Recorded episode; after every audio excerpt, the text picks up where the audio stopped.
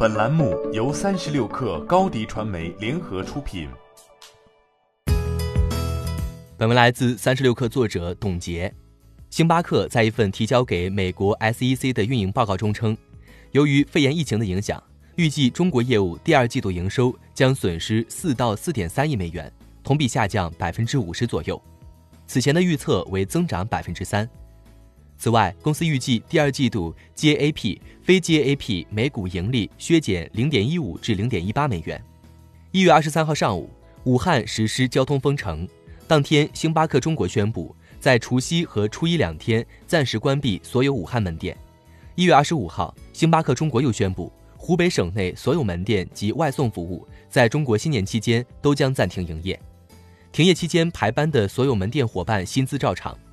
之后，星巴克中国陆续关闭一些重要城市门店。截至二零二零年一月二十八号，星巴克中国半数以上门店被暂时关闭。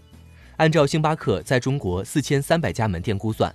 关闭的门店数在两千一百五十家左右。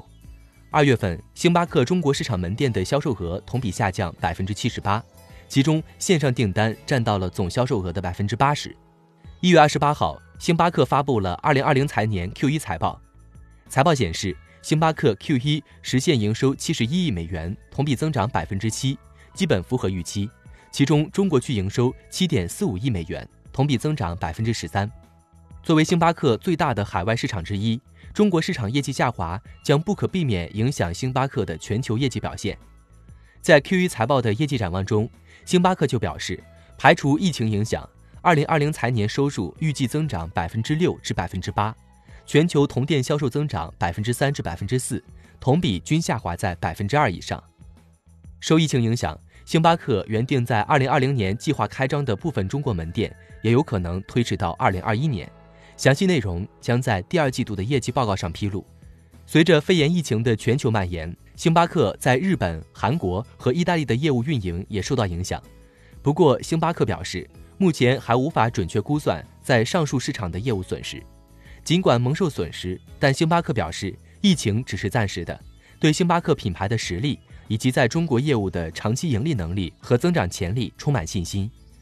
随着中国疫情逐步得到控制。星巴克的门店也在逐步开业。